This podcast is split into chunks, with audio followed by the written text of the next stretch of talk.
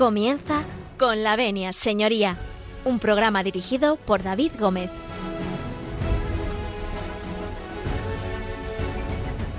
Buenos días, señoras y señores, y bienvenidos a Con la Venia Señoría, bienvenidos a esta casa, bienvenidos a Radio María. Abrimos las puertas de este consultorio jurídico, de este su despacho, que Radio María pone a disposición de todos sus oyentes.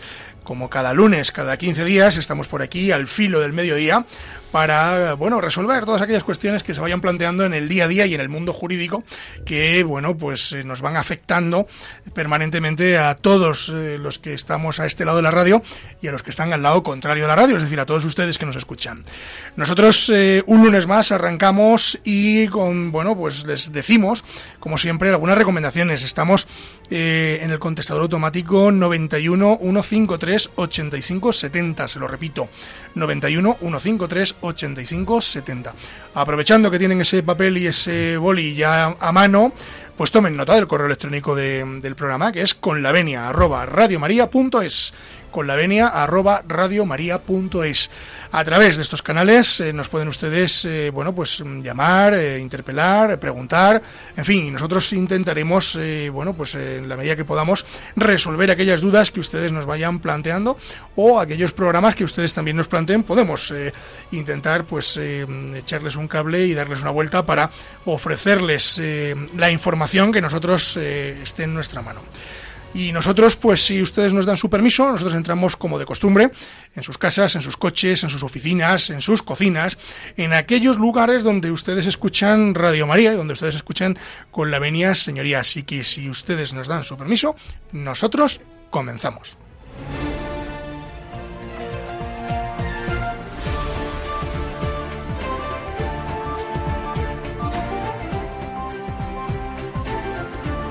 Tienen la palabra. Tienen la palabra. Tienen la palabra porque son dos. Son dos. Eh, un tripitidor, ya no sé si es tripitidor, cuatripitidor, no lo sé. Don Fernando Fanego, muy buenos días. Muy buenos días, don David, y muy buenos días a todos los oyentes de esta Santa Casa. Abogado, pero vamos a dejarte por final porque tenemos eh, la estrella invitada hoy, que es, vamos de Fernando en Fernando, ¿eh? Tanto monta, monta tanto. Bueno, aquello era Isabel y Fernando. Pero aquí, como son dos Fernandos, Vamos con Fernando Cisneros. Fernando, muy buenos días, bienvenido. Sí, pues buenos días, casi tardes y, bueno, pues muchas gracias por invitarme aquí a Radio María. Nada, bienvenido a esta casa. Mm. Oye, antes de continuar con Fernando Fanego, vamos a empezar por ti. Como eres, eh, si me lo permites, vienes con la L al programa, pues vamos a hablar de, de, quién es Fernando Cisneros y a qué se dedica. Sí, mira, pues... Eh Fernando Cisneros, trabajo en, el ámbito de los seguros, aunque actualmente estoy en una, compañía de renting y de administración de flotas, se llama Lisplan. Y bueno, llevo 30 años trabajando en el mundo fundamentalmente del seguro del automóvil, los accidentes de tráfico. Y bueno, tengo la especialidad, soy licenciado en Derecho, pero estoy especializado en todo lo que es la gestión de, los accidentes de tráfico con el componente de daño, de daño corporal. Allá en su tiempo, pues eh, estuve incluso haciendo una tesina en un, en un máster de especialización relativa a lo que era las indemnizaciones por, por, daños corporales, con lo que era el incipiente baremo que hoy en, hoy en día ya conocemos que, se utiliza para, para fijar las indemnizaciones de los accidentes de tráfico. Y en esta última etapa pues he virado un poquito y, y, ando pues casi ya 10 años muy preocupado y ocupado por, por asuntos relativos a la seguridad vial, buscando pues eh, la mejora en, en todo lo relativo a a la gestión de las flotas, pero también en todo lo que es el, el aledaño, aledaño en el mundo de la circulación de los vehículos, eh, buscando pues bueno pues que tanto en las empresas como en el resto de, de la sociedad pues tengamos un, unos mejores indicadores que nos acerquen a la, a la ya conocida visión cero de, del mundo de, de la siniestralidad vial. Sí, porque en este mundo mundial vamos volados.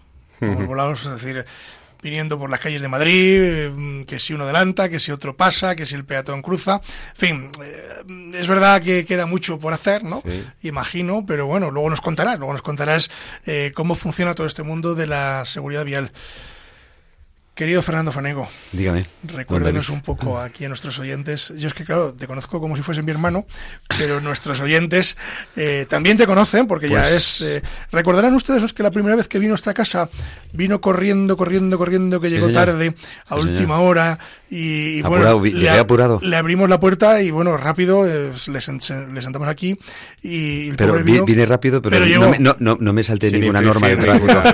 Eh, efectivamente, que ahora hay aquí un expertise en, en, este tipo de... Pues Fernando Fanego tenéis, pues yo soy abogado, humilde abogado, Estoy dentro de lo que es el Consejo de, de la sección de responsabilidad civil del Colegio de Abogados de Madrid y bueno, pues eh, tengo un despacho principalmente destinado, llevo 20 años dedicándome a lo mismo, soy abogado de tanto de víctima como de compañía aseguradora y es mi vida, eso y las negligencias médicas, todo lo relacionado con el daño, con el daño corporal. Bueno, y una princesita que tienes por ahí, es tu vida. Eh, es, eso sí que es mi vida, de verdad, mi querida Elena mi querida Elena de siete años. se le, no le ven ustedes, pero se, le cae la baba. No Absolut, vamos a pedir una fregona por aquí. Absolutamente. bueno, pues vamos a hacer un pequeño alto en el camino y a la vuelta, bueno, ya habrán intuido ustedes de qué va a ir el tema de hoy, ¿no? Y el caso de hoy. Vamos a hablar de seguridad vial y su impacto en el mundo del seguro.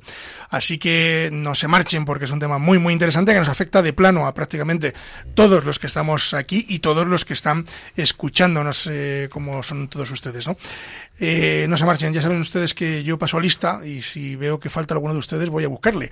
Así que quédense ahí y a la vuelta continuamos hablando de la seguridad vial y su impacto en el seguro con Fernando Fanego y Fernando Cisneros. a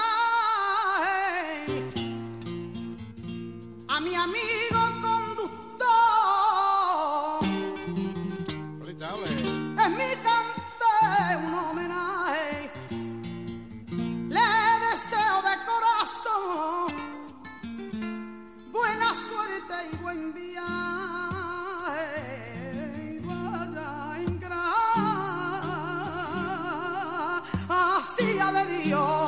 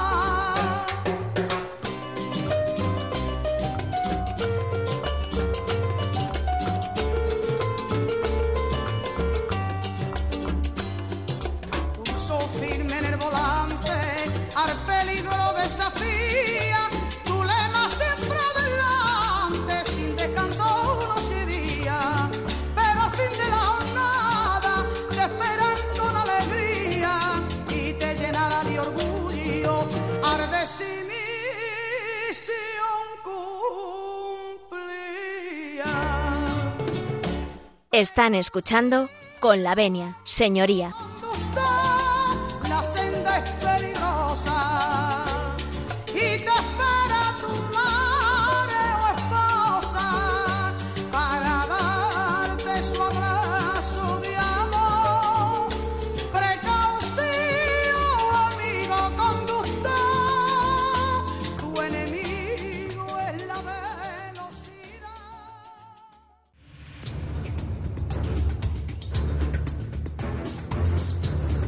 El caso de hoy. Continuamos, continuamos eh, en, con la venia señoría. Ya saben ustedes que, que, para los que se acaban de incorporar está con nosotros Fernando Fanego y Fernando Cisneros. Eh, bueno, pues ambos eh, abogados, uno ejerciente, el otro no, pero bueno, para el caso es lo mismo. Y que vamos a hablar del tema, del tema de hoy, de nuestro caso de hoy, sobre la seguridad vial y su impacto en el mundo del seguro. Claro, todo esto de la seguridad vial si yo os pregunto así al vuelo, ¿qué es la seguridad vial? ¿Qué me contáis? Bueno, pues seguridad vial eh, lo podemos denominar todo aquello que concierne y involucra a, la gestión del, riesgo de los accidentes de tráfico. Es decir, tenemos eh, prácticamente 26 millones de, turismos, a los que se suman 2 millones y medio de furgonetas, eh, camiones, autobuses, un montón de movilidad que cada vez está eh, desarrollándose de forma más, eh, más compleja con los nuevos modelos que están existiendo, sobre todo en, el- en los entornos urbanos, y eso pues genera riesgos. Hay, hay riesgos que ya existen mm, metodologías eh, para controlarlos y mitigarlos.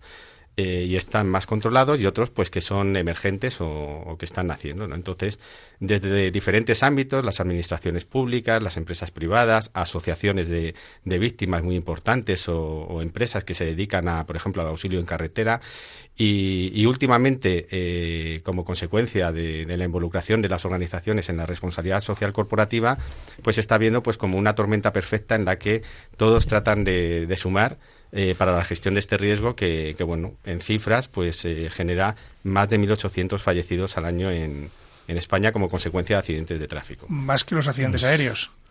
Por Bast- supuesto. Bastante más. Es Me una parece como que la gente nos da, nos da miedo montar en avión o, o en tren, que parece que la siniestralidad puede ser, em, en fin, potente, pero realmente el, el peligro real le tenemos en la carretera. Sí, sí, por supuesto. Y sobre todo el coste, el coste y la lacra social que eso supone para las arcas públicas, claro. El- ya no solo la persona que fallece, sino también la- el lesionado, el gran lesionado, que lógicamente, pues es que se disparan las cifras en, en ese sentido. Fernando, no, sé- no sé si querías decir algo. Sí, no, de hecho, hablando de, hablando de cifras, nos podemos imaginar, por ejemplo, lo que es un, un seguro a terceros, ¿no? un seguro de responsabilidad civil. Eh, las cifras que nos aporta la, la patronal y las eh, aseguradoras indican que estamos en un torno de 189 euros de, de prima media anual por, por lo que es el seguro de responsabilidad civil. Pues la parte eh, que las aseguradoras des- destinan a las indemnizaciones por daños corporales eh, conforman 78 euros de esos 189 euros que se están recaudando de primas. Que es mucho dinero. Estamos hablando de más de, eh, de casi 3.000 millones de, eh, de euros al año en indemnizaciones o gastos médicos que se generan como consecuencia de los eh, accidentes de tráfico. Esto tiene un impacto notable dentro de lo que es eh, la economía, pues porque imaginemos que, bueno, estamos hablando de más de 30 millones de, vehículos, 26 millones de, de conductores, pues cada uno, digamos, cada uno de esos conductores estamos destinando entre 75 y 80 euros de- de nuestro bolsillo para hacer frente a, a esta serie de, de consecuencias de los accidentes de tráfico. Y esto es el único y exclusivo coste para las compañías de seguros, que obviamente lo pagamos entre, entre, Entre todos, todos. los que Entre aseguramos todos, los coches. Oye, hablabas de seguros a terceros. Eh, si te meto en un aprieto, eh, ¿qué tipos de seguros mm, tenemos en materia de vehículos? Es decir, porque hemos oído, sí, yo creo que todos nuestros oyentes han oído escuchar, o han oído hablar, perdón, del seguro a terceros, ¿no? Sí. Pero habrá más cosas, ¿no? Sí, bueno, el seguro a terceros, fundamentalmente, eh, existe un seguro obligatorio, que eso lo que te quiere decir es que todo vehículo a motor tiene que estar eh, como mínimo con ese seguro de responsabilidad civil obligatoria. ¿no? A partir de ahí tenemos eh, mayores posibilidades de, de- aseguramiento dentro de lo que es el objeto del, vehículo. ¿no? Entonces tenemos el seguro de responsabilidad civil ampliado, al que se suelen sumar pues también coberturas de accidentes del conductor, eh, las lunas, por ejemplo, y, y la asistencia en viaje. Esto es lo que denominamos el paquete de seguro a terceros, es decir, la responsabilidad civil, la cobertura de, de lunas, por ejemplo, y los accidentes del conductor, y bueno, y la defensa, la defensa penal y la reclamación de daños. ¿no? Que efectivamente que... de ¿Y esto cómo va, Fernando Fanego? Bueno, pues, pues, gracias a Dios va. O sea, es decir, lógicamente ha habido una serie de modificaciones, ¿sabes? En el día a día, por, eh, por- ha habido reformas, en, de ellas la del Código Penal, la despenalización de las faltas, que bueno, que en su momento pues era un saco roto de, de entrada de denuncias continuas y bueno, pues afortunadamente se reguló, se pudo regularizar, ¿sabes? Ese, ese hueco que había ahí, que era un, que era un, la verdad es que era un, en realidad era un fraude, o sea, era un fraude, porque, bueno, pues acudías a la vía penal, eh, rápidamente ponías el, el, el- el sistema jurídico judicial eh, en, en acción y el fin era perseguir una indemnización. Entonces, con lo cual hay determinadas lesiones que son muy difíciles de determinar, es decir, de- sobre sobre todo son muy difíciles de probar. Entonces, ante, ante una situación en la que ante un, un- alcance posterior y una pequeña lesión y tal, pues ya tenías lógicamente el montante de indemnización ya seguro y cubierto. Entonces, bueno, ha habido modificaciones que eso lógicamente ha llevado a que realmente el que tiene lesión pueda reclamarlas, porque evidentemente el Código Penal así lo ha establecido, aún despenalizándose en- desde el 2015, y luego ha habido una gran reforma, ¿sabes?, para la valorización, o sea, para la valoración de, de, esas, de esos daños eh, a través de la última reforma que ha habido del, del último Real Decreto de la Ley 35 barra 2015, que es donde están actualmente eh, con, eh, unidas todas las, la, lo que son las, tanto los días de, de impedimento antiguos, o sea, moderado, básico y demás. O sea, con lo cual ahora mismo está mejor estructurado para el que realmente tiene una lesión poderla reclamar y, y lógicamente mm, recibir la indemnización que realmente le corresponda. Mm. Te veo, ustedes no lo ven, pero yo estoy viendo ahí, un, eh, tiene Fernando Cisneros un montón de estadísticas y a mí sí que me gustaría que, nos explicaras, mm, pues, de todo lo que tienes ahí, algún dato que te sorprenda dentro de la estadística que tienes eh, hoy en la mano aquí. Bueno, pues a ver, eh, los datos. Es que en seguridad vial, qué importantes son los datos. Es decir, partimos de esa cifra de 1.800, eh, más de 1.800 fallecidos al año. Tenemos que segregar en función de con qué tipo de vehículos eh, eh, ocurren esos fallecimientos, en qué provincias, en qué tipo de carreteras. Si es hombre o mujer, La la, analit- la edad de, me imagino, ¿no? Del conductor. ¿no? Exactamente, por edades, eh, por circunstancias, digamos, del tráfico en el momento en el que ocurren los accidentes, con lo cual los, eh, los datos son, son importantísimos. No solamente ya el dato como, como tal, sino eh, hacer una buena analítica de, de los datos y elegir los indicadores eh, que mejor te ayudan para eh, establecer las acciones de mejora que se intentan eh, Implementar. realizar, implementar con los planes estratégicos, por ejemplo, como el que hace la Dirección General de Tráfico, y luego los que cada uno, digamos, también aseguradoras o, o asociaciones intentan, intenta poner para la mejora de seguridad vial. ¿Algún dato, por ejemplo, mm, mm, que no se suele que no se suele comentar es que tenemos un fallecimiento por cada 220 millones de kilómetros recorridos. ¿Vale? Esto es un- una cifra importante. Qué porque- curioso. Sí, es una cosa curiosa, es el típico dato que te dan. Bueno, No eh, miren ustedes pues su contrakilómetro, no lo miren. No, en, mejor. Espa- en España, en España se hacen eh, 400.000 millones de kilómetros al año. Es la- son las cifras que maneja Qué la DGT bárbaro. en función de todo lo que es. eh, uno- esto ha sido. la red de carreteras. o- Bueno, en es- ese dato lo han sacado del análisis de las ITVs que se han pasado durante los años 2016 y 2017. O sea, in- ¿Incluye el transporte público también? O sea, Incluye todo, las cifras- o sea, todo, todo es una cifra que se ha sacado en función de todos los vehículos que han pasado la ITV. El transporte público pasa la ITV Claro, igualmente, incluso, claro, incluso claro. con mucha más frecuencia que los, Claro. que los turismos particulares. Pero es muy importante manejar esta serie de cifras porque está claro que si buscamos tener menos accidentes de tráfico, si buscamos tener menos fallecimientos, está claro que una de las posibilidades que tenemos, una de las palancas es hacer menos kilómetros. Porque sabemos que la realización de los kilómetros es un elemento de riesgo eh, para que se produzcan esta serie de accidentes.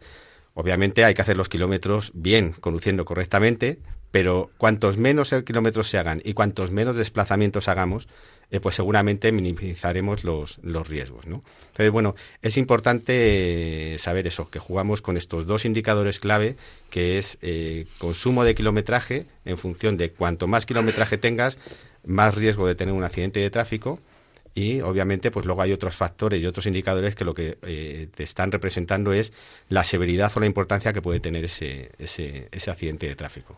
Pero entiendo que también influirá, perdón, que, que, No, no, no, no, sí, que- sí. que te he cortado, Fernando. Entiendo que también influirá el estado de las carreteras, me explico. El, mm, si tenemos que ir a Pedro Bernardo, que es mi pueblo, bueno, Preci- o a, preci- o a precioso, Hoyo de Pinares, precioso también. ambos en la provincia de Ávila, Preciosos en la también. provincia de Ávila. Claro, tenemos que ir obligatoriamente por carreteras em, secundarias en Sí. su mayoría, ¿no? Comarcales. comarcales, ¿no? Entonces entiendo que también influye el tipo de vía, ¿no? A la hora de la siniestralidad. Exacto, Eh, sí. eh, Seguramente tengamos más siniestralidad en carreteras secundarias que en vías principales. No lo sé, ¿eh? pregunto. Sí, sí, sí, eh, totalmente claro. Es decir, si tú eres un peatón, está claro que tienes más eh, peligro en un entorno urbano. Si eres un conductor o un pasajero, tienes mucho más peligro en, en- en carreteras, en lo que denominamos las vías interurbanas. Además, en estas vías interurbanas se nos está produciendo un, un dato muy determinante, que es donde se producen la mayoría de los fallecimientos, es en las carreteras convencionales. Sin embargo, las autovías y las autopistas pues tienen un menor índice de, de siniestralidad. De hecho, de hecho, en países Europa, bueno, en Europa, digo, eh, Alemania concretamente me refiero, el, el- la velocidad máxima es, es bastante más elevada que la que hay en España. Es decir, y a lo mejor el índice, que yo no sé exactamente si es si, si supera el del español o no, por el número de vehículos que circulan en aquellas carreteras, es el mismo, ¿no? Es decir, pero, pero aquí tenemos el límite de velocidad en 120, se intentó bajar a 110, me parece. No sé si era porque me acuerdo que consumía menos, eh, ensuciábamos menos y, y- y bajamos la siniestralidad y, no- y yo creo que aquellas cifras tampoco dieron ningún buen resultado. Es decir, que no depende tanto, yo creo, y desde el punto de vista mm, práctico digo, el, el- el reducir la velocidad cuando en la vía, estando bien asfaltada y estando bien indicada y con, sus, y con su tal, poder ir por ir a una velocidad elevada. Otra cosa es que a lo mejor la vía no esté acorde o la señalización no sea la buena, la indicada. Pero yo creo que es una cosa importante y además que a mí me gustaría, más que nada por, por, por saberlo, porque para mí creo que es un problema importantísimo en temas de seguridad, de seguridad vial, es la educación. O sea, es, eh, hemos llegado a un extremo en el que eh, para poder conducir bien en España yo creo que lo primero que hacer ya no es que solo ir, que lo recomienda la DGT inclusive, es decir, eh, ir, a, una buena autoescuela. Es que creo, y Fernando, pues que ahora nos indique y, y nos enteremos, pero eh, la educación vial debe estar en las escuelas, debe estar en los colegios y desde niños pequeños, porque es básico. Ellos también son y circulan como transeúntes y son peatones en, en los centros urbanos, en los núcleos urbanos, y salen a la carretera, con lo cual tienen que saber lo que significa un stop o dónde debe pararse o dónde deben de ceder el paso al vehículo que les entra. Ya no, y aunque, aunque no conduzcan y aunque no tengan el este. Yo creo que es importante este, este dato. Sí, bueno, de hecho, eh, quizás es un- una de las acciones que mayor recorrido ha tenido durante los últimos eh, durante los últimos años, que es eh, la mejora de mm, la información que reciben los, los escolares en, en- en los colegios, en las escuelas, como en relación a, los, eh, a la seguridad vial. Yo me acuerdo, de todas formas, de hace muchísimos años, cuando, cuando estudiaba en el colegio, que teníamos también Seguridad información vial. y clase de, de seguridad vial. Pero- Quizás, desde mi punto de vista, Fernando, y es algo que, que vemos cuando hacemos toda esta, esta serie de analíticas y mezclamos factores de riesgo con indicadores, etcétera, eh, yo veo muy buena información para los niños, muy buena educación vial. eh, la Dirección General de Tráfico facilita unos programas excelentes para que en los colegios se puedan formar. Eh, policías locales acuden a los colegios para, para explicar a los niños los riesgos y cómo hay que comportarse, etcétera. Y me da la sensación de que a los que estamos dejando un poco de lado son ya los adolescentes o ese ese Yo te iba a preguntar. ¿y a nosotros quién nos lo explica? Porque claro, una vez que te sacas el carnet, te sueltas en la carretera y yo, a ver, me van a disculpar ustedes, pero muy probablemente si me pusieran ahora señales delante o normas de tráfico delante, mm, dudaría. No sé si los que nos escuchan no, que a lo mejor no, y soy yo solo el que duda, ¿no? Pero, pero sí que que es cierto que, en fin, yo no quiero decir con esto que nos hagan un curso de reciclaje, pero a lo mejor eh, algo que pudiéramos seguir mm, más de cerca, ¿no? Esa, esa educación vial que se da a los peques, a lo mejor convendría acompañarla también a los mayores de alguna, de alguna manera, ¿no? Claro, sobre, sobre todo además atendiendo a, aquellos factores de riesgo o aquellos comportamientos que son más típicos, por ejemplo, de los eh, de los mayores, ¿no? En este caso, bueno, pues, por ejemplo, en nosotros desde, desde el ISPLAN lo que tratamos de fomentar es eh, cuando estamos haciendo unas campañas de seguridad vial o de prevención dentro de lo que son las organizaciones, imagínate, bueno, trabajas en una empresa con 400, con 500, con 600 trabajadores, ¿no? Estos trabajadores además tienen un círculo muy íntimo, eh, familiares, eh, amigos, eh, vecinos, donde se pueden hacer llegar también esos, esos mensajes de concienciación o esa información o aprendizajes que se reciben y que, que podemos recibir en las, en las empresas en materia de seguridad vial. ¿no? Es decir, ya no es una cuestión de que nos forme la Administración Pública o que la Dirección General de Tráfico eh, trate de hacer curs- sí. curso de reciclado. Es, es un poco de que seamos capaces nosotros de buscar información sobre cuáles son esos riesgos que tenemos. Por ejemplo, eh, los medios de, comunicación son fundamentales y están haciendo una labor excelente en este, en este sentido, con programas como, como, como este, por ejemplo. Y, y bueno, eso en definitiva, es decir, el, el- el contar con mm, lo que comentaba antes, la tormenta perfecta, es decir, la administración pública, asociaciones de víctimas, las empresas, eh, los colegios, ¿por qué no las universidades? Claro. Es decir, Sí, es que los sí, chavales que van a sí, la es verdad. universidad eh, además son un factor de riesgo porque es un momento en el que en el que Todo estás huye, siendo mayor todo, de edad, claro. estás empezando a, a conducir. ser bastante autónomo, Accedemos al accedes- coche. accedes a la al licencia, coche, claro. accedes a, a un factor de riesgo que hay también muy muy elevado, que es el consumo de alcohol y la circulación eh, nocturna, etcétera, con lo cual Sumado al pavo, que ya, Ah, ya, ya de por llevamos- sí ya lo ya llevo llevamos. impresamos. Eh, lo Sí, llevamos entonces es, es muy importante también eso, yo creo, eh, saber buscar en aquellos nichos eh, que cada uno, digamos, puede, puede tener sus particularidades y sus y sus indicadores que hacen que, que tengas que tener diferentes tipos de acciones para, para cada uno. ¿no? Yo he hecho en falta, y eso lo comentamos en, en grupos de trabajo en, en donde, donde estamos aplicando materias y de, de prevención en seguridad vial, eh, una tarea bastante más eh, inclusiva con los eh, con los universitarios. Yo, creo, Adelante, adelante, sí, no, sí. no, yo, yo creo que porque más que más que nada porque las medidas coercitivas que tiene ahora mismo que están actualmente y que se aplican lógicamente en la conducción y yo creo que tampoco en, en, en parte todos vemos las campañas que hay en Navidad, en verano, salidas de puentes, salidas de, de vacaciones y demás. Eh, en el fondo lo que hacen es impactar sobre el conductor, pero pero cuando te pones al volante, yo creo que una buena educación vial hace que a lo mejor te o reflexiones o que de alguna forma tomes la, la precaución a la hora de conducir, por ejemplo, ya no ya no es por ingerir bebidas alcohólicas o sustancias psicotrópicas, sino simplemente por el meramente el cansancio. ¿Quién no ha cogido un coche y ha dicho, ah, si me queda media hora, tiro para adelante? Y tiro para adelante hasta el destino y a lo mejor en esa media hora es cuando tú empiezas a, a no tener ni, ni a lo mejor la fijación en la conducción, ni a prestar eh, todos los sentidos en las, en las, en las señales de tráfico que, que, que- que van y, y ahí al- en ese en ese intervalo es donde muchas veces ocurren los siniestros. Cuando dices bueno si es que me, me quedo media hora pues, pues pues para media hora no paro. Tiro para adelante y llego hasta el destino. Craso error. Es decir eso está dentro de la, de la seguridad vial, o sea, esta parte de la, de, de la educación de cómo debo conducir y en qué forma debo conducir. Las medidas coercitivas, ya digo, son a priori son buenas en, en, en cierta medida, pero otras no. Es decir, porque es que por más controles de alcoholemia que hagas, la gente va a seguir bebiendo. Lo que tiene que saber es que si bebes, vete en un taxi ese día.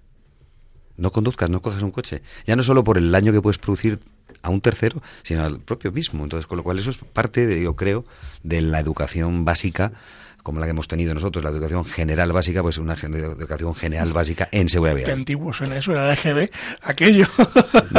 Pues te- yo la hice, yo la hice. eh, Pues tenemos la suerte. Yo soy niño de la ESO, pero pues- la hice, la hice. Pues escucha, pues tenemos la suerte de haber estado en la educación general básica. Así queridos. es. ¿Os parece que hagamos un pequeño alto en el camino y Perfecto. a la vuelta vamos a seguir hablando de seguridad vial y su impacto en el mundo del seguro con Fernando Fanego y Fernando Cisneros? No se marchen, porque a la vuelta continuamos. Y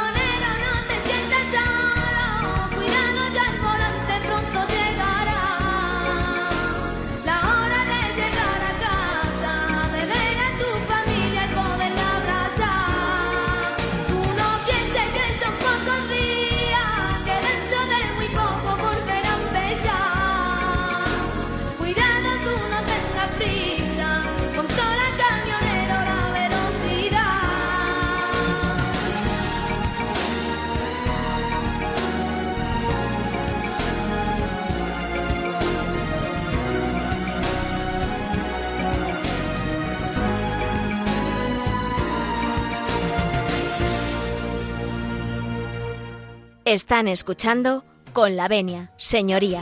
Que duerme en cualquier lugar y cuando se acuesta recuerda su hogar y se acuerda de cuando su niño le dicen con cariño no corra papá. La mano al volante, largo es el camino, conduce despacio, no corras amigo. habla con tus niños, te dicen te quiero, es la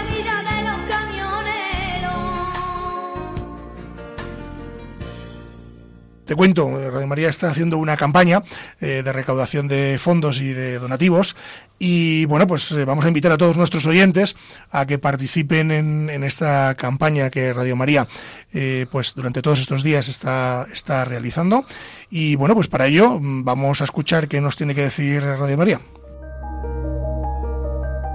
Cuando decimos que en Adviento pedimos la venida del Salvador, no hablamos de teorías. Realmente nuestro mundo está herido por el egoísmo, la autosuficiencia, la indiferencia, las mil adicciones que nuestra sociedad fomenta. Por ello Jesucristo quiere nacer de nuevo en nuestro corazón para liberarlo y hacerlo capaz de amar. Radio María quisiera ser instrumento de la Virgen para invitar a todos los hombres a prepararse al nacimiento de su Hijo. Para ello, necesitamos tu ayuda, tu oración, compromiso voluntario y donativo. Colabora. Puedes hacerlo en cualquier sucursal del Banco Santander en las cuentas de la Asociación Radio María. O si quieres que tu donativo desgrave fiscalmente en las cuentas de la Fundación Amigos de Radio María, indicándonos tus datos personales y DNI por teléfono si es la primera vez que lo haces.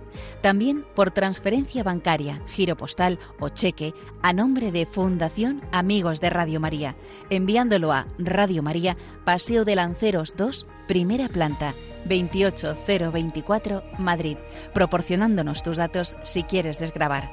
Si lo prefieres, puedes hacerlo a través de nuestra web www.radiomaria.es o llamar al 91 822 8010 y te facilitaremos todos los trámites.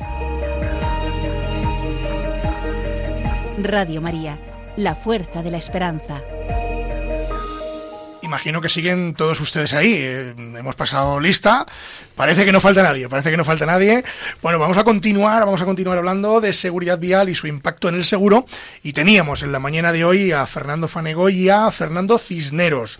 Bueno, habíamos hablado un poco de todo lo que es el mundo de la seguridad vial, de en fin, de, cómo funciona, de, de, posibles riesgos. Y a mí eh, se me quedaba en el tintero antes de marcharnos un poquito a, al descanso eh, de hablar de factores de riesgo. Sí, porque cuando hablamos de seguridad vial y hemos estado hablando de que sería necesario eh, algún tipo de, en fin, de sistema educativo, no solo para los pequeños, sino también para los medianos y los adultos, por llamarlo de alguna manera, y para los que pintamos algún canas, pues también nos vendría bien. Y, y pero, pero claro, eh, tenemos que hablar obligatoriamente, si hablamos de seguridad vial, de los factores de riesgo dentro de, de este mundo de la seguridad vial. Fernando.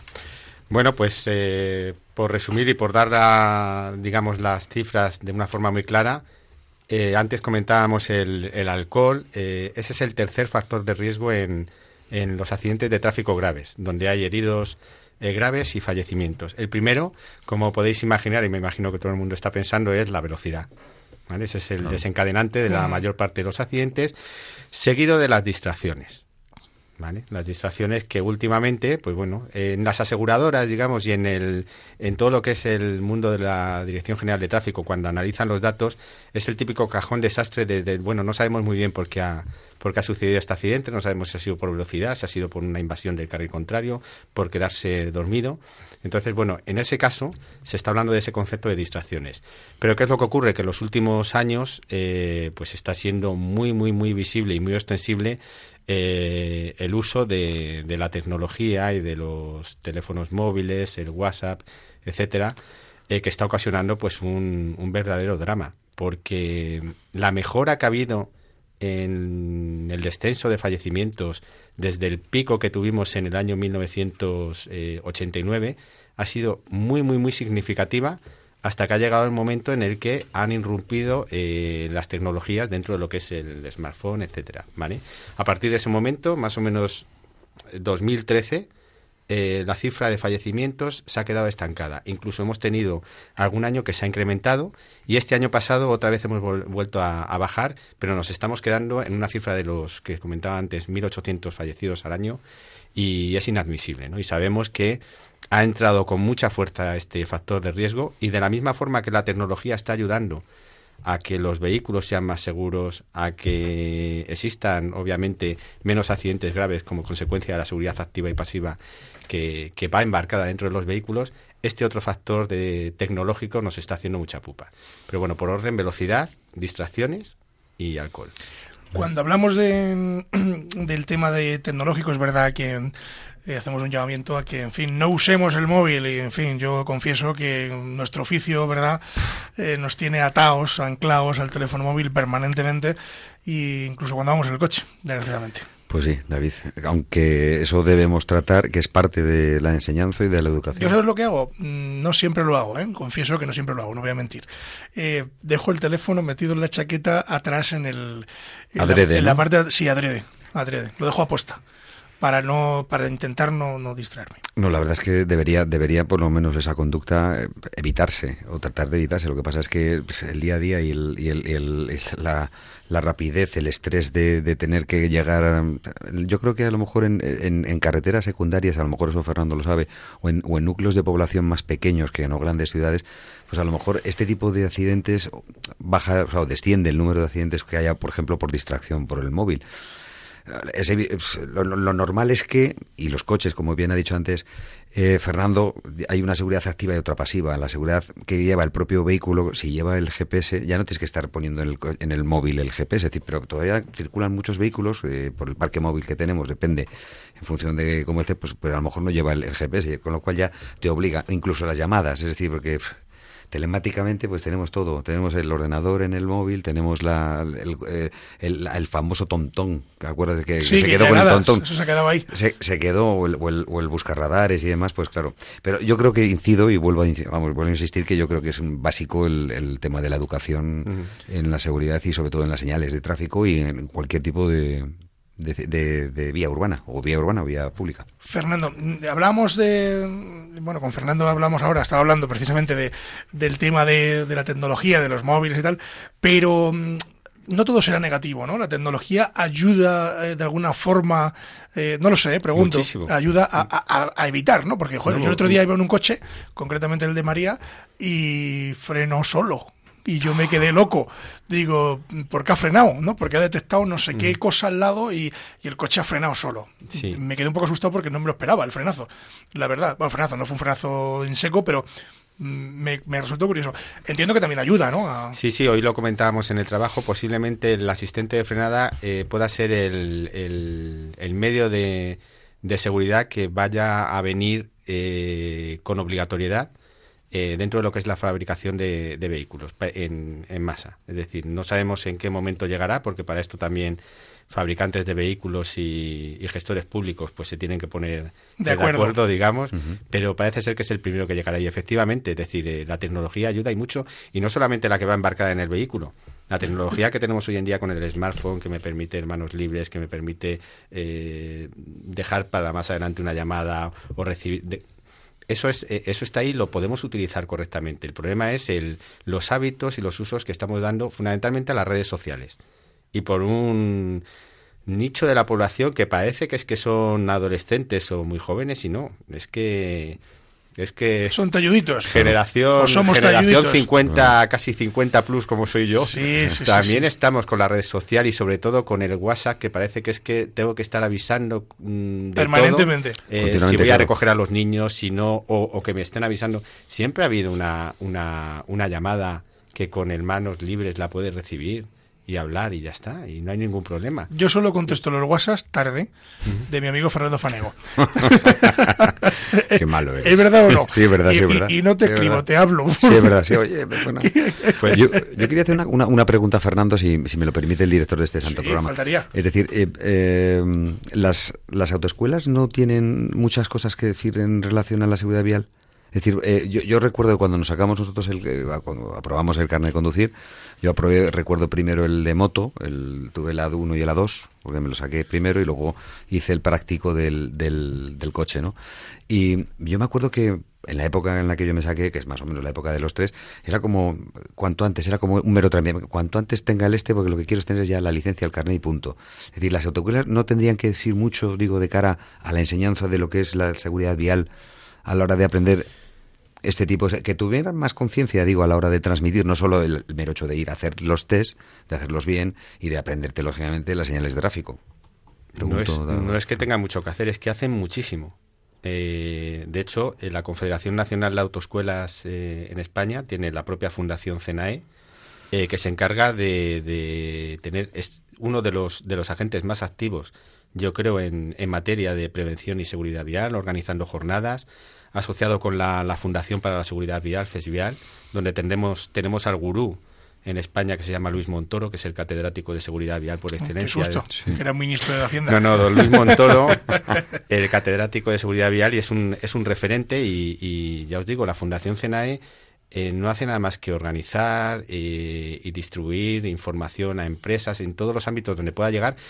Además de, obviamente, eh, con todos los contenidos que, eso sí, están regulados por la Dirección General de Tráfico en cuanto a lo que es la materia de enseñanza propia para la obtención de la licencia de, conducir. Mira, eh, mm, decía Fernando de la educación vial, yo me acuerdo que, mm, que mi el que me dio mi clase, que le mando desde aquí un saludo, eh, a Zoilo, que vivía, vamos, es, es un profe de autoescuela de Ávila, majísimo, nos decía, chavales, porque claro, yo, ten- yo me lo saqué con 17 para 18, yo empecé con 17, yo fui a la selectividad con coche.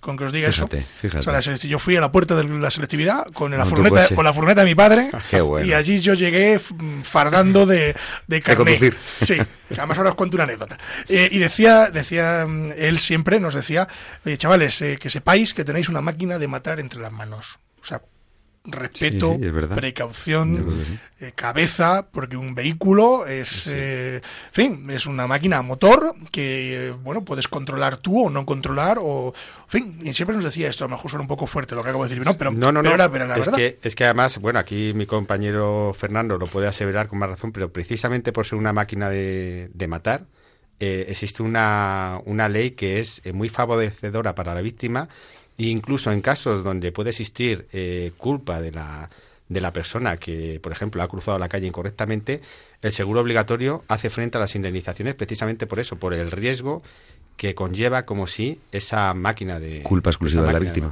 Culpa exclusiva de la víctima. Entonces, eh, eso hay que tenerlo siempre en cuenta.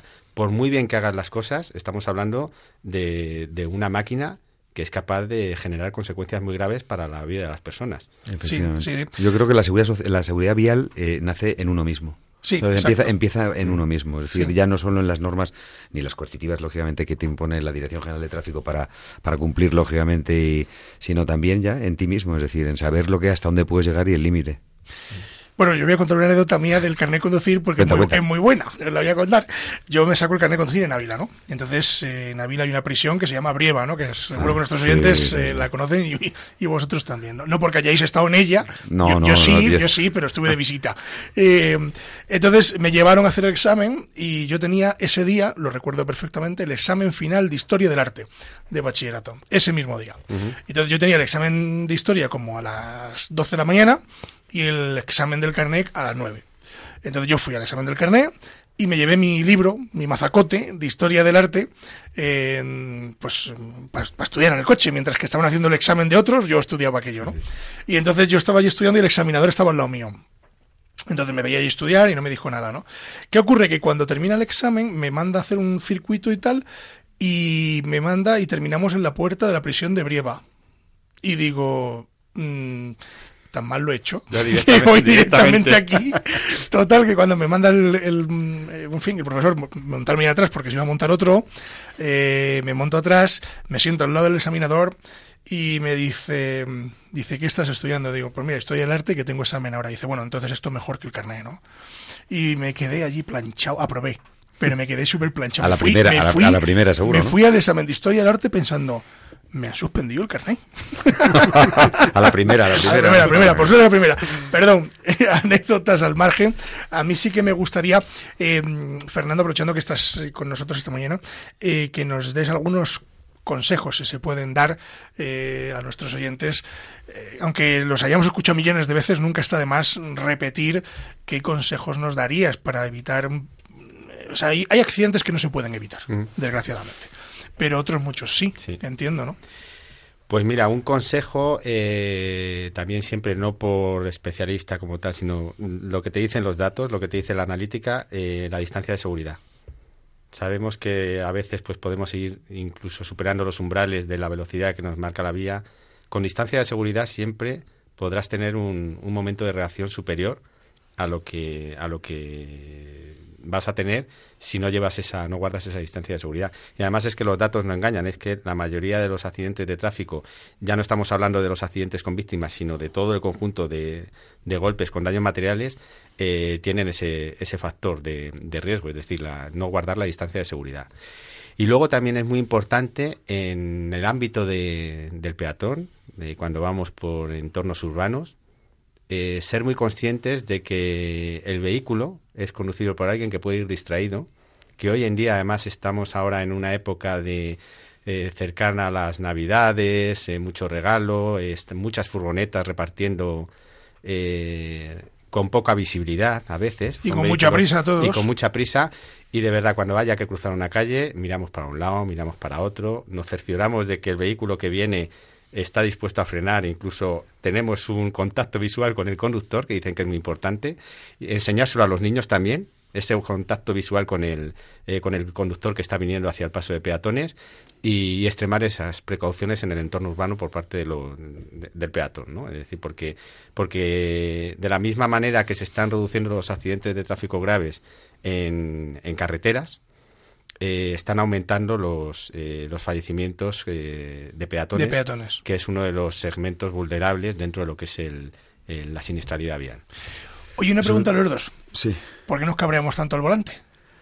Pues porque tenemos cada vez menos paciencia. Es decir, porque el, el índice de vehículos que circulan en una gran ciudad no es lo mismo que en un pueblo. Tú te vas a circular por Pedro Bernardo, yo por el Hoyo de Pinares, y a lo mejor hasta incluso a todos los vehículos que te cruzas les saludas. Sí, a todos. ¿Te imagina- tú- os tú imagináis- hoyo de Pinares también. ¿Os, os imagináis, claro, os imagináis hacer esto en una ciudad? No, imposible, imposible. Adiós, hasta luego. Es que no te llevarías las manos. yo no volante. saludo, sino que además me paro, bajo la ventanilla, hablo con fulanito, con menganito. Pues, eh, Yo creo que es importante. Eso en el pueblo, de aquí en Madrid, imposible. Imposible. Yo creo que es importante por la- el estrés que, digo, en una gran ciudad, en una gran urbe, me da igual que sea Madrid, Barcelona, digo, en España, ¿no? Es decir, pues, eh, pues vamos a, como tú has dicho antes, es decir, vamos a toda prisa, al, al- queremos llegar los primeros y demás. Y ahí, pues, eh, claro, en el momento en el que a lo mejor no llegas, te pillan dos semáforos en rojo y demás y tal, pues, pues evidentemente, pues empiezas a los nervios. Y, una de las cosas que quería hacer una puntualización que ha dicho antes Fernando Cineros muy acertada es en cuanto al, índice de siniestros que hay por alcance posterior. No te lo puedes imaginar, eso es, eso es el fruto del, del, del despiste, que muchas veces el móvil y otras veces no. Es decir, o sea, la menores de las veces es el, el deslumbramiento, que todo el mundo dice, no, es que yo me deslumbré. Aquí nadie hay- ni hay alumbramientos ni deslumbramiento. Paseo de las Acacias hace dos meses. O sea, yo con el coche de mi madre, con el coche de mi madre, con un coche pequeñito, un utilitario, estos chiquitines, y de repente me paro en un semáforo y viene por detrás una señora en un todoterreno gigante. Estaba yo solo en el Paseo de las Acacias, yo solo, parado en el semáforo. Buah. Me pegó un porrazo. Si Ah. me pega de lado me mata, ¿eh? O sea, se lo digo como suena. ¿no? Por suerte me pegó detrás. El coche siniestro total. Mi madre con un disgusto que, que te mueres porque pensaba que me había pasado algo. No me pasó nada. Y yo pensé que la señora venía mirando el teléfono. Digo, porque era imposible que no me haya visto. Que no haya visto. Imposible. Tú. Y entonces la señora bajó muy nerviosa, ¿no? Y la dije, digo, señora, tal. Dice, no, no, discúlpame, no te he visto. De verdad, de verdad no te he visto. Estaba despistada, tal.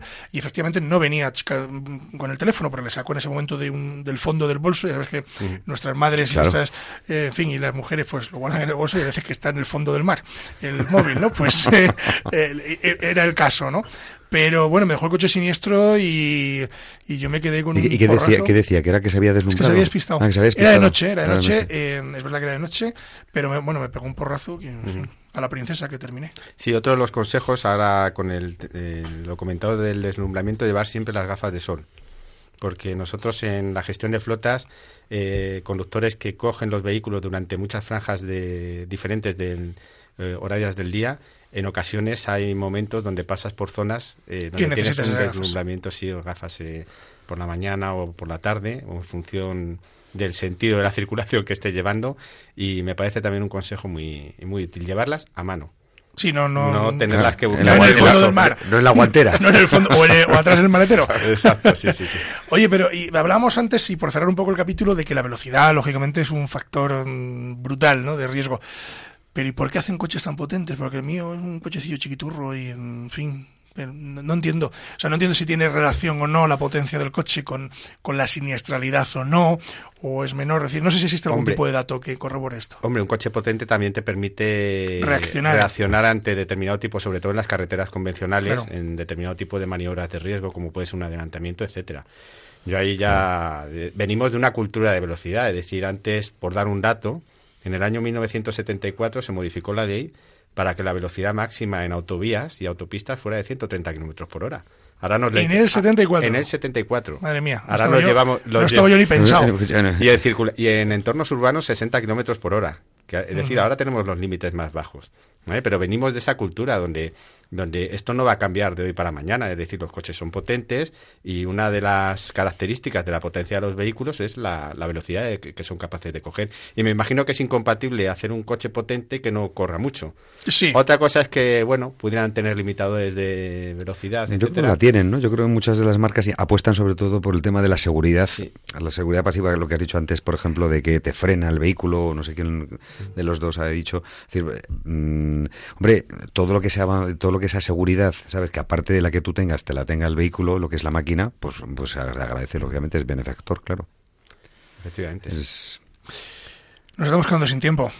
Eh, nos Pues quedan una- apenas unos una- minutos. una además tirarnos aquí. Casi no hemos hablado de lo de las aseguradoras. ¿eh? Pero podemos hablar. podemos hablar en cinco segundos, si quieres.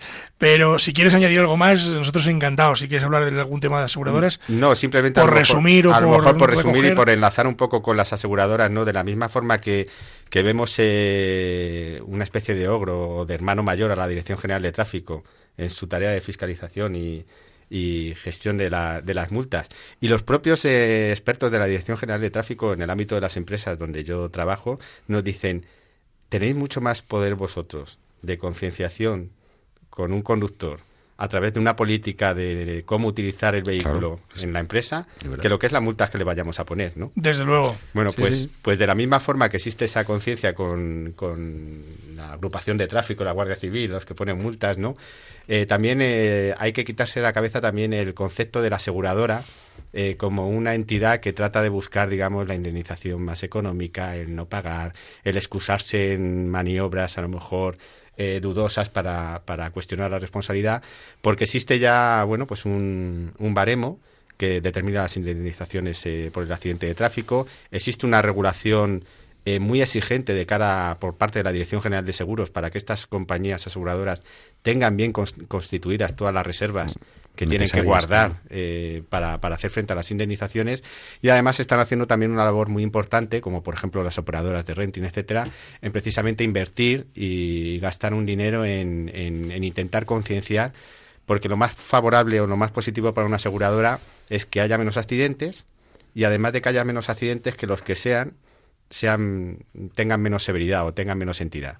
¿no? Entonces, bueno, pues eh, indudablemente, aunque tengamos que discutir a veces si he sido culpable o no, o si me quieren pagar más o menos dinero, yo creo que eh, la forma en la que las aseguradoras, digamos, están haciendo esa función social del seguro en estos últimos eh, años es muy diferente de la percepción que a lo mejor tenemos Claro. de los años 80, años Ujú. 90, donde además hubo hubo bastantes pufos con alguna, Con alguna aseguradora. alguna aseguradora claro. que, Pero que es, quebró, es importante en un procedimiento judicial, lo primero que tienes que acreditar es el nexo causal.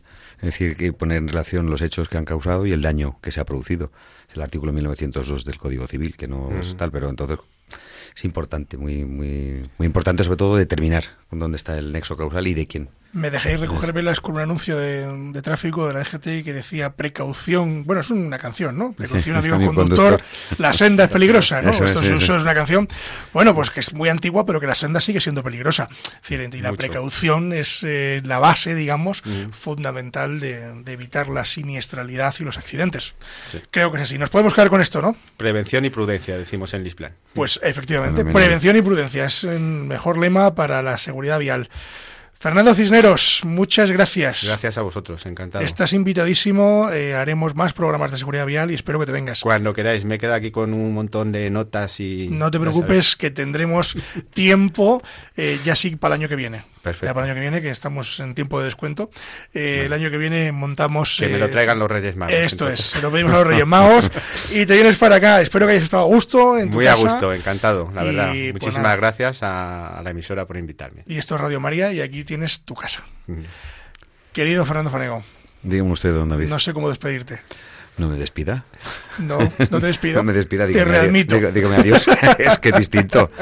Que muchísimas gracias por invitarme, David, y como siempre un lujo estar en tu programa y de participar humildemente en lo poquito que yo sé y tener gente como el que tengo aquí a la derecha que eh, especialista en seguridad vial como- en, en España habrá alguno más pero mm, tampoco hay muchos más Fernando, que no lo cuenta, pero lo voy a contar yo, nos conocimos físicamente en este estudio. sí ¿Te acuerdas? Sí, sí, Cuando llegaste tarde.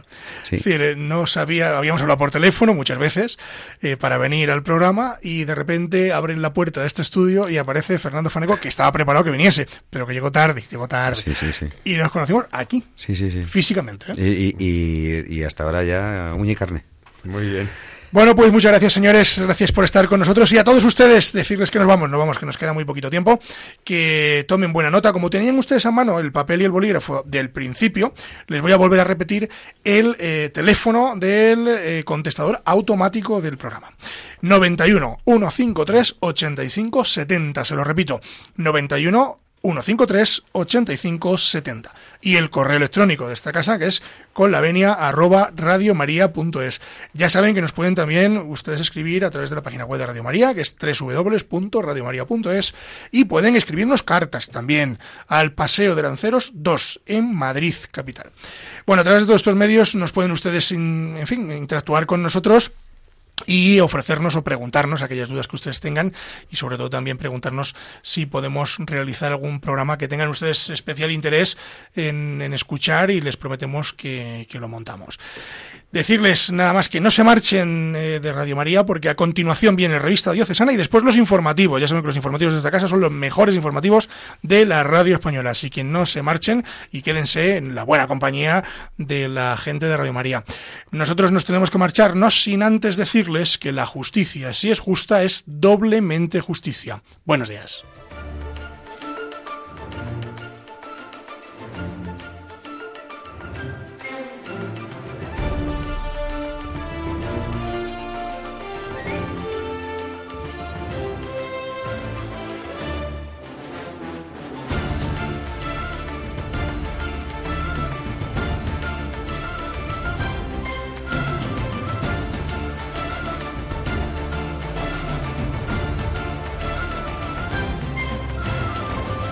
Les hemos ofrecido Con la Venia, Señoría, un programa dirigido por David Gómez.